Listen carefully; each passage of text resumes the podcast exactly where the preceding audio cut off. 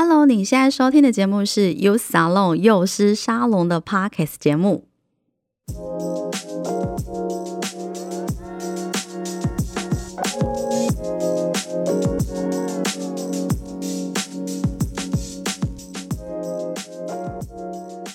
这是由劳动部劳动力发展署高屏澎东分署青年职涯发展中心所监制的节目。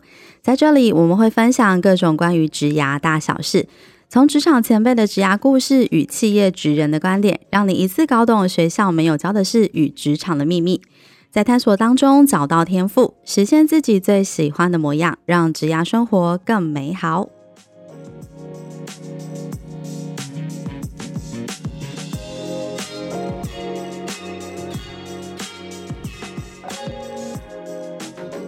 欢迎大家来到幼师沙龙，我是黛西，我是 Echo。哇，今天很高兴呢，在我们教练来开讲这个单元呢，邀请的我们的职场前辈呢是华泰电子人力资源处经理，我们徐景珍教练，欢迎景珍教练。各位听众，大家好，我是景珍教练。Hello，景珍教练。那景珍教练其实最近啊，在我们 YS 其实有开售这个有关于在职场圈当中吵得沸沸扬扬，关于这个疫情的这个巨大冲击的这个议题，影响了医疗啊、经济啊、劳动这些很多的层面。所以呢，我们想要跟邀请景珍教练来跟大家聊聊关于这个这个疫情时代下的一些职场上面的议题。的确，从去年二零二零年开始，大家最有感的就是疫情这件事情。我想以前大家出门之前的口诀，大家就是手机、钱包、钥匙，现在会多一个叫口罩。欸、口罩，对，手机、钱包、钥匙、口罩。欸、没有，没有，没有，你是。什么可以不用戴没关系，你口罩不能 戴，不然连公车都不能坐，都去不了，很可怕，好不好？大家会怕。所以对于就是去年开始，很多求职者他最有感的就是因为疫情，去改变了很多求职的一些模式，比如说面对面的一些面试，我们都改成线上的一些面试。那疫情也持续了一年多，在这段时间下，就是景珍教练可以跟我们聊一下说，说求职者要怎么样去应对这一波的一个冲击。嗯，我想其实对求职者第一个感受应该是觉得很不习惯。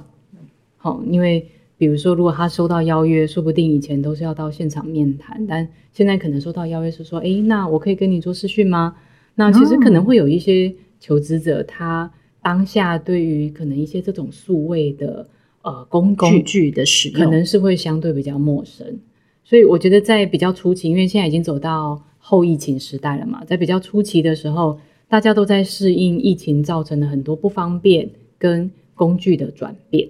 那走过了那段适应期之后的现在，我反而觉得，呃，不单纯讲求职者啦，其实可能就是所有的职场上的伙伴，应该是每一个人，对，他需要的能力、职能都可能会比。过往可能我们很重专业，嗯，但现在可能更重要的会有其他的辅助能力要存在。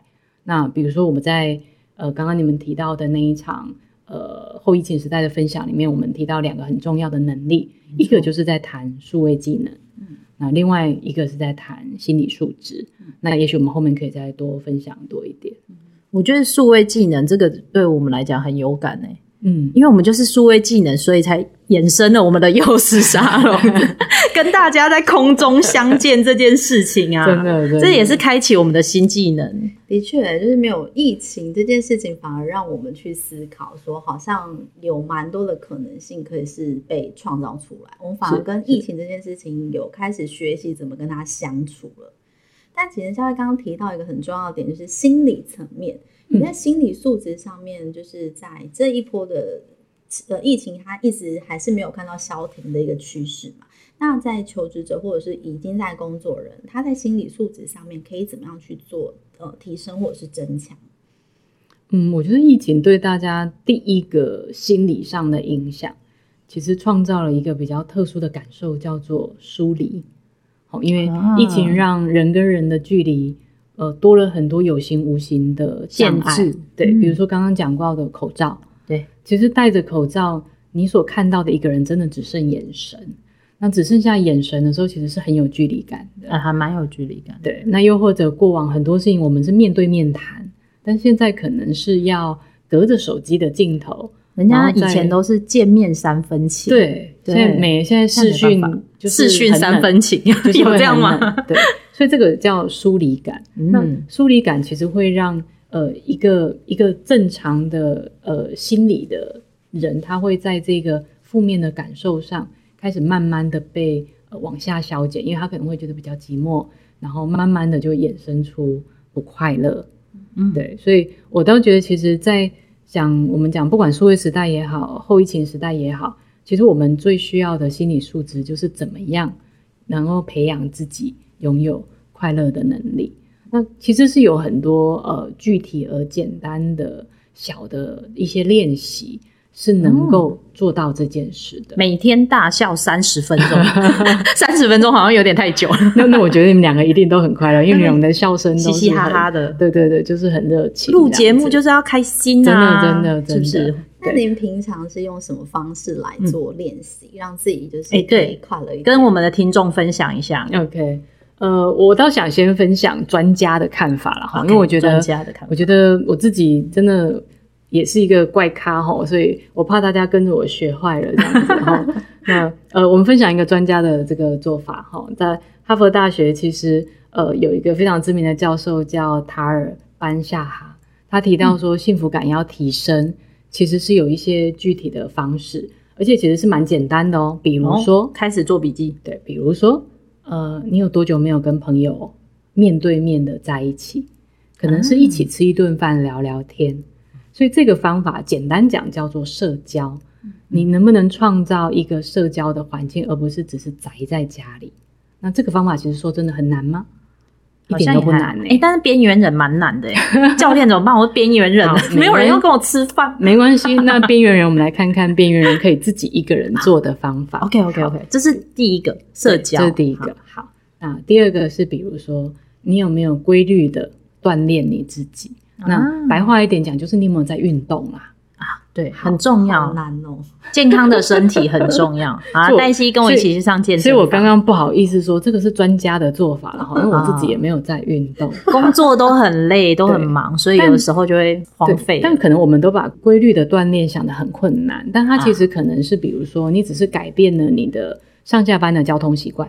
你可能以前下捷运还想要转接驳公车，用走，那你现在可否下捷运之后是走路？可能步行到公司，嗯、也许是十五分钟，所以这个其实也一点都不困难啊，真的。对，只是我们就偷懒没做而已嘛。哈，但如果我们做了，它可能对于我们的快乐的提升是有帮助的，有帮助的，有帮助的。而这件事你可以很宅，你可以一个人做啊。那再来呢，是要有足够的睡眠时间，每每天至少有七到八个小时的睡眠，嗯、就会大幅度的改变你的心理状态，心情就会好一点。对，有睡饱啦，嗯，有睡饱，有睡饱就会不一样。嗯、像我之前有一次在 YS 听的另外一位老师的讲座，蔡宇哲老师嘛，啊、他就是在讲睡眠的重要性，没错。然后我也是在那一场呃讲座之后才自我检讨，想说，诶，我会不会是因为睡不够？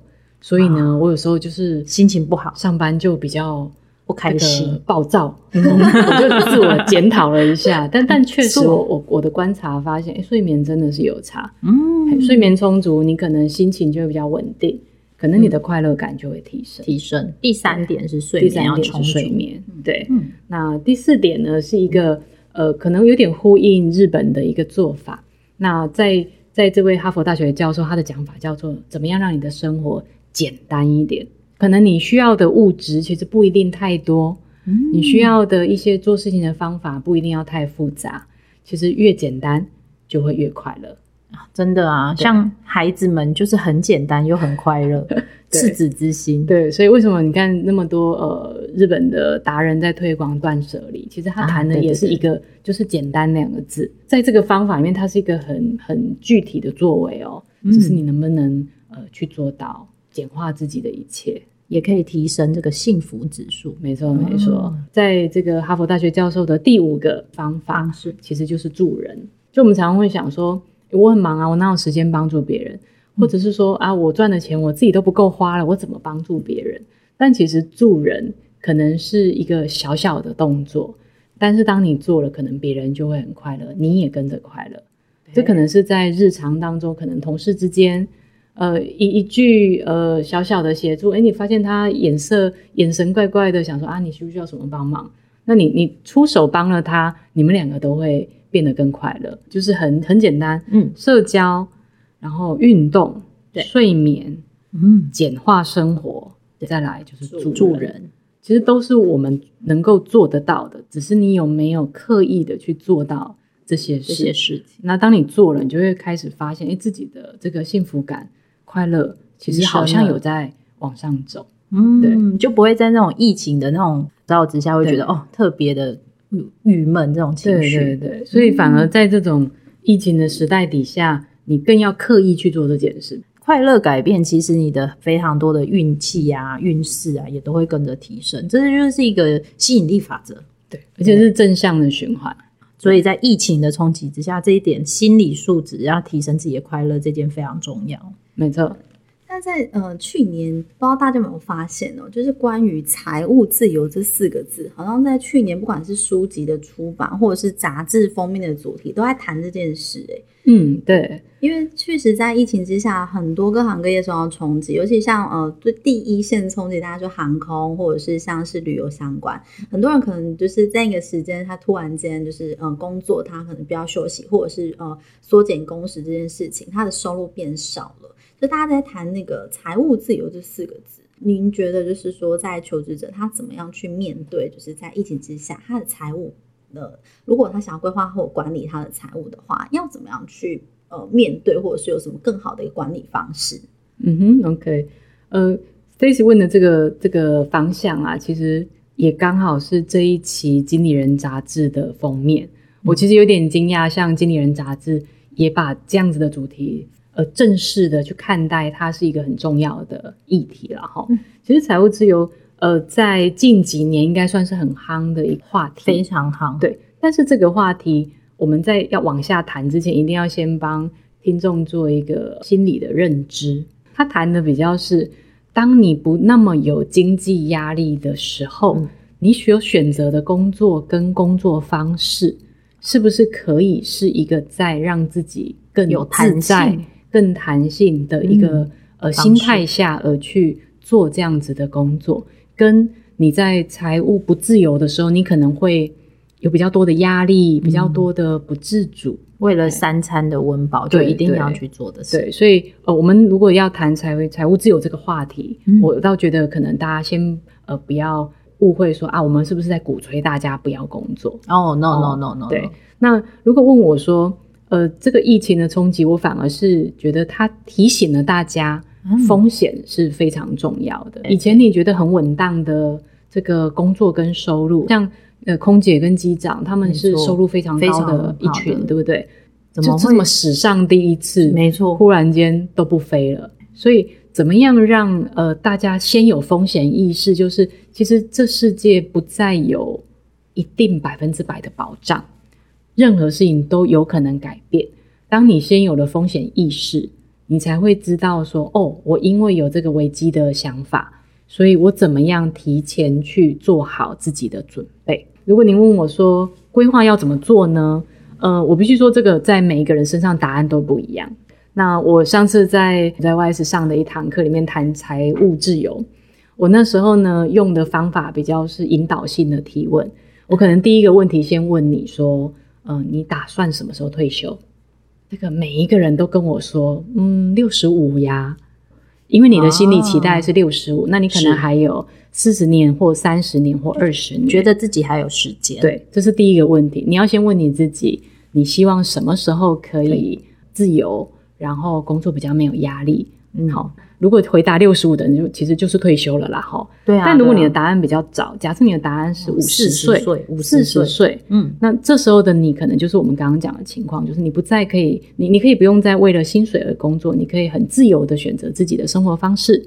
先决定了时间，因为时间会决定你距离那一天还有多远，是十年或二十年。嗯、决定完时间之后的第二个问题，你要问你自己的是，那一天的时候的你。是一个什么样子的生活形态？你是要、哦、呃清粥小菜，还是要吃香喝辣？对，还是吃香喝辣？哎、欸，这不一样呢。你每个月的生活费就是天差地别喽。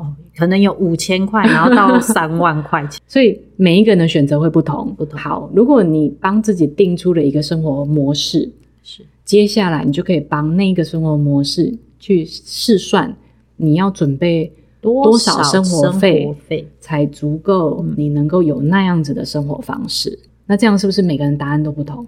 刚刚第一题、嗯、几岁要这个自由，自由，对不对？嗯。第二个问题。你要什么样子的生活方式？好、嗯，第三个问题，那个生活方式要准备怎样子的生活费？这三个问题都问完了，这时候才回头来想，好，如果未来的自己要每个月有那样子的生活费能够入账，现在的我们靠的是薪水嘛，对不对？对，当到那个时候的我们要靠什么？被动收入，就是被动收入了。好，假设你在六十五岁的时候，你想要有每个月三万块的生活费，那你可能要至少有约莫，比如说七八百七八百万存款。存款，如果你有四十年的时间可以准备这一笔存款，现在的你应该要每个月投资多少钱稳定呢？啊，你其实就算得出来这个数字了。嗯，好，那当你算出来之后，更重要的是做到。啊，做不做，如果你算出来说，哦，好，我每个月应该要存三千块，哎，四十年呢，这跟缴房贷不是一样的道理吗？啊，是啊，存一个房，对，但缴房贷，银行会追着你缴钱，但强迫自己每个月要存三千块这件事，它很难啊，一下就出去了。对，它的执行力就靠你自己了。嗯。那一次在跟很多学员们分享，呃，财务自由的思考，我用的大概就是这样子的四个问题。那中间我问了一个很挑战的问题啦，我就问他们说：“哎呀，你们都打算做到六十五岁，那你们应该都是属于台湾的社会保险能够照顾你们的一群人，因为你你工作这么多年嘛。那台湾有这个社会保险啊，我们有老公退休金，劳保啊，哦，对，我们有劳保的老年给付，没错。我就说，那你知道这些社会保险能够给你多少的这个生活辅助吗？嗯，我们每天每个月都在缴。”那个这个这个劳保费，对，我问他们说：“哎，那你们都有缴嘛？哈，我说那你清不清楚，四十年后的你在社会保险这一块，他会给你呃每个月多少的年金呢？嗯、那我必须说，我这个很担心的就是这个了，因为大家就是都有缴缴费，但是不真的知道。”那到底到时候会是什么样的状况？这个年金可以收入？没错，所以我就给告诉大家说，那你要去试算，因为网络上其实都有官很简单的官方提供的试算表。当然，你还是要很多假设，因为每一个人的情况都不同。但当你知道了之后，诶，回头再来看看我们刚刚讲的那个要准备的自己要存的钱，你会发现可能压力没那么大。对，因为其实台湾的社会保险还是给了我们一定程度的、一定的保障，所得替代率了。这时候你自己要准备的就是那个差额的部分。错，所以我觉得听众也可以试看看我们景城教练的方式。我其实，在。想要谈这个话题啊，有一次听了那个施生辉老师的演讲，乐活大叔，真的，我觉得他给我当头棒喝。在我觉醒的那一刹那，我就在想说，好，诶，我既然有机会跟 YS 的同学们上课分享，嗯，我要怎么把我的觉醒带到二十岁的他们的眼前？给他危机感还不够，你要给他是能够工具化的干货。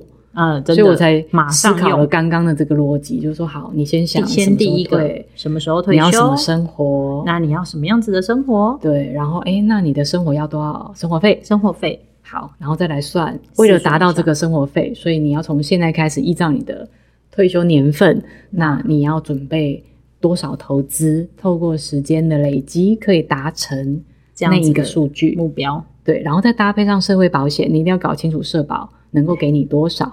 这时候你的差额，你就会觉得，哎，其实这一点都没有压力耶。哦，你只要能够有执行力。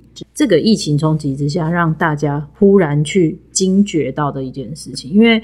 在疫情之下，很多人因为这样子而财务受到了非常多的影响，然后或者是主角，就会让我们会更加警觉，说，哎、欸，这真的是很重要的一件事情。没错，对。所以我觉得这个疫情啊，其实与其说它是冲击，倒不如是它刚好在一个时间点，然后让我们有机会去思考。怎么样管理自己，然后有机会去思考说我要怎么样去影响这种随时都有可能变动的一个局面，没错，然后去调整方向跟做法。对，嗯、所以其实我们刚刚是讲心理素质，就是多数的人在遇到呃负面的事件、遇到危机的时候，可能大家会往下沉沦的，往下坠落，然后认为呃这世界好辛苦。但是如果你正向的去看待，其实每一个转危机都是一个转机，都是一个学习。的确，但是刚刚提到哦，就是疫情之下，其实职场啊变动非常的快速，有很多新的工作，或者是刚刚一开始我们提到数位工具，像呃去年我记得很夯的是大家都在提倡就是远距办公。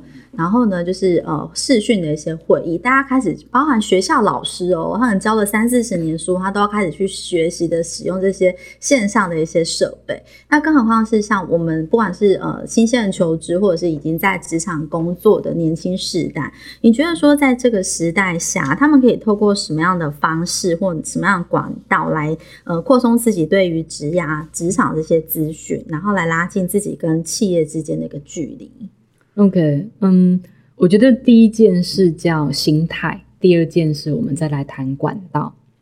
呃，我自己觉得在数位时代之下，有一个非常重要的心态，就叫自我学习。特别是我们在呃东方人的这个学习成长背景，过往我们都是被教导，嗯、我们比较少主动的去自我学习。但说真的，在这个时代之下，是只要你愿意自我学习，几乎没有。网络上学不到的事啊、哦，真的，真的，就像就像我们的那个 Podcast 对对对，我们也是从网络上学的，对，没错。所以其实呃，你要强化自己的数位技能，只要你拥有呃自我学习的心态，你自然而然就能够在网络上找到无限的资源，帮助你成就那一个技能。所以我觉得这个是心态的部分，呃，大家一定要先有这样子的一个自我学习的一个心态。那如果回头来谈说，那呃，我靠自己学，我有没有什么管道可以帮助我学得更快、更好，或是学得更精准？因为说不定我以为的这个技能不是这世界上需要的技能，对，跟产业界不一定是不是真的需要。所以这时候管道就重要了。那管道的话，我倒是想从三个角度去切，其实都是我们身边会有的管道。每一个人都一定有自己的校园吧？啊，学校，对。嗯每一个人身边都一定会有一些官方的机构围绕在你身旁，是。再来就是你的周遭线上线下有非常多的企业存在，所以其实我们在谈这件事的管道三个：校园、官方跟企业。那分别可以做什么呢？比如说，如果你还是在校的同学，好了，其实现在几乎每间学校都有所谓的这个职涯辅导的单位。又或者每个教授都会有自己的一些跟业界师长的合作，所以在校园里面，您会有非常非常多的机会可以接触到学校或老师安排的企业的活动，也许是一场演讲，也许是一场校园征才。校园征才里面常常会有很多企业说明会。如果你让自己走进这些环境里，自然而然你就会离这个职场更靠近。嗯，因为像我们其实还蛮常会到。学校校园去做校园征才的一个服务，然后呢，我们就曾经遇过，我自己就有蛮曾经遇过，就是大一或者是大二的同学就开始就开始在找工作，嗯、我就说，诶，但是孩子你没有办法毕业，企业应该不想跟你谈哦。他说没关系啊，因为我想要听看看他们想要跟我说什么，真的，所以我觉得这样是很棒。他们从大学的时候，从大一才刚进去，就想要去尝试接触企业。嗯、我常会说。找工作啊，跟交男女朋友其实是一样的事，很像。对，合则来，你以为你适合，你有可能后来发现不太适合。真的，所以其实每一个工作者都在找什么是跟自己适合的事，一定要靠你已经进到这个工作职场三个月、六个月，你才能够体会吗？其实不会耶。嗯，你只要多接触，你自然而然会发现，哎，我好像比较喜欢这个，又或者我好像比较喜欢那个。可能是工作内容，也有可能是企业的组织文化哦。嗯，这个都是因为你接触了，你才会知道你喜不喜欢，适不适合。大家可以善用的第一个管道就是你自己所在的学校。嗯，里面的活动其实太多了，你你要不要去参加？甚至现在好多学校还接受跨校参与的活动啊。对对对，对你，如果你都在高雄地区，可能 A 学校、B 学校、C 学校。它很多活动也都开放大家自由报名啊。我觉得第二个很重要的管道其实就是官方机构。官方机构，嗯、大家都会觉得，诶，政府好像离我很遥远啊。或者是说都会抱怨说，那我的税到底缴去哪里了？嗯，但其实我自己发觉，呃，不管是像我们比较所在的地方是比较偏劳动部辖下的单位嘛，对不对？是啊，是啊，是啊。但其实非常多的官方机构都有自己的主轴在促进跟民众之间的一些成长。对，嗯、所以比如说像光是以在高雄地区好了，如果我们讲中央部会，当然就劳动部这个劳动力发展署在这个 YS 的一些活动的投入，就是我们，就是我们，真的真的，你看在 YS 不管是达人的讲座。教练的课程其实都是能够帮助你接触企业、看见职场，然后或是认识自己的很好的方法。而且现在我们还把它带到空中来，是，就是我们现在在做的事，对，让听众可以直接接触，透过官方。但不是只有 YS 啊，嗯，其实以高雄地区来讲，市政府，比如说我们刚刚讲完中央部会嘛，没错，那高雄市政府也有类似的非常多这个官方机构在推动这一类的服务，只要你愿意去接触这些活动，都能够帮助你更认识自己跟职场。嗯，所以我自己觉得官方机构是一个很容易被大家忽略的管道，因为大家都会觉得政府听起来就好硬哦。所以一定没什么好玩的，但其实没有，其实政府也都在进步，都在更年轻化、更贴近每一个人的需求，做好玩的事情。对对对，所以我觉得官方是第二个很推荐大家多去接触的管道。第三个管道呢，其实我们刚刚提到的是企业传统啊，大家都会觉得说，诶，想要认识一份工作或一家公司，唯一的方法其实就是进到这家公司去上班。但是上班呢，通常你可能要花上三个月、六个月才能够对这样子的公司或是职务内容有一些理解。问题是现在其实有更多可以更快速或是帮助你提前理解的一个方法。举例来讲，像呃我所在的这家企业，我在华泰电子，那我们其实是一家呃很这个很大的一个呃封测的电子厂。那在半导体封测这个领域，可能大家会很陌生啊。想说啊，封测这个工作环境是怎么样子？但是现在随着我们能够透过呃所谓的实习的职缺，透过跟 YS 合作的这个职场体验的活动，其实一个不是我们的同仁，他可以用短暂的时间，可能是一个月或是职场体验的五天来到我们公司，他能够体会真正的工作实境是什么。透过这样子的互动，他是能够快速的判断。自己是否适应，或者是喜不喜欢这样子的工作内容跟环境的。好，那除了透过实习的模式，或是职场体验的模式，我们现在也更常会做的事情是走出我们的工厂，去跟校园，去跟这个官方去做一些合作。比如说，我们可能带我们的一些呃职场的议题到校园去演讲，或者是我们会邀请这个同学们来到我们公司去做参访。其实透过这些方式，都可能够帮助求职者快速的认识我们公司。去年我们做了一件很有趣的事情，是呃，我们六千人的企业嘛，那当然有很多同仁都已经有自己的第二代。那我们去年做了一个活动，是邀请同仁的眷属，他可能是高中生或大学生，来到我们公司去认识我们公司的产品啦、制成啦，甚至是帮助他做一些人格特质的这个分析。其实透过这个，其实。你也一样，在你很年轻的时候就认识了一家公司，一些些，说不定会影响了这些高中生他在后来大学选读的一个方向。这个好有趣哦！其实现在太多这一类的，不管是企业走出去，或是企业开门让大家走进来的活动了。那你只要知道，或是有机会接触，你愿意掌握这样子的活动机会，你就会比更多人在更早。或是更多元的管道去认识一家企业的存在，嗯，我觉得这个是跟过往很不一样的地方，真的很不一样哎、欸。我如果以前的话，有机会到爸爸公司上班的公司去看看，我觉得应该是一个很很深刻的印象，没错没错，而且会对这间公司会留下一个很好的印象，是因为自己可能爸爸妈妈也每天都在这里工作，对，那个亲切感会倍增，真的。而且我印象很深，我们那时候办那个呃眷属公益讲座。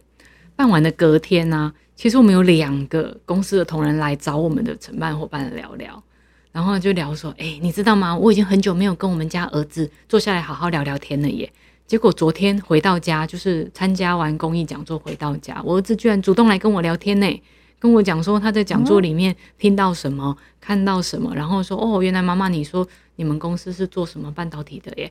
那我终于比较懂什么叫半导体了哦，真的，真的，然后终于比较懂说哦，原来我是什么特质的人，那我好像适合做工程师诶，就他们两个就这样聊起来了。所以其实呃，我觉得我们其实在办这个活动的时候，也不一定有预期到可以有这么呃多层次的效果。但很特别的是，我们连同仁们都自己给我们回馈说，哇，这样子的活动可能改变了他的亲子关系。嗯，很棒，很棒。这可能是我们自己意料之外的。真的，对。那而且现在啊，不光只是企业之外，还有很多是 mix 的版本，对不对？没错，没错。我们刚刚讲到校园、官方和企业。但其实我们现在看到更多的活动，它可能是交叉合作，甚至三方、四方合作。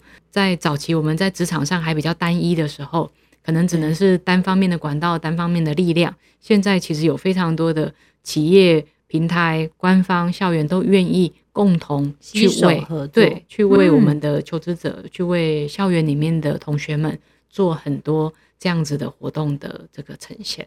只看你自己愿不愿意走进来去使用这些资源呢？所以这个疫情其实它不断的变动，反倒是让我们想到一件事，提醒我们自己啦，就是主动的走出去，然后大胆的去拥抱外在的世界。真的，真的，像呃，我印象很深，英国前首相丘吉尔曾经讲过说，其实不要浪费每一场危机。其实疫情就是带来了一个很重要的世界危机嘛。那我们怎么从这个危机里面去。呃，有有一些觉醒，有一些危机感的存在，然后帮助自己去准备未来。那你做好了准备，你未来再遇到危机的时候，其实你就不会那么紧张了。今天非常谢谢景珍教练来跟我们分享产业界的一个观察跟建议。那也嗯，希望大家在所谓的后疫情时代都能够有效的呃有方式的去调整自己的想法，去调整自己的一个心态。那不管外在的世界怎么样去改变，我们就是强化我们自己的内在，然后勇敢去迎接就是外在环境的这些变动跟挑战。如果你觉得我们提供的这些资讯呢非常有用的话，也不要忘了给我们留下五颗星的评价。并且要订阅我们哦。那我们今天再次的谢谢我们的景哲教练，谢谢，谢谢大家，拜拜。拜拜。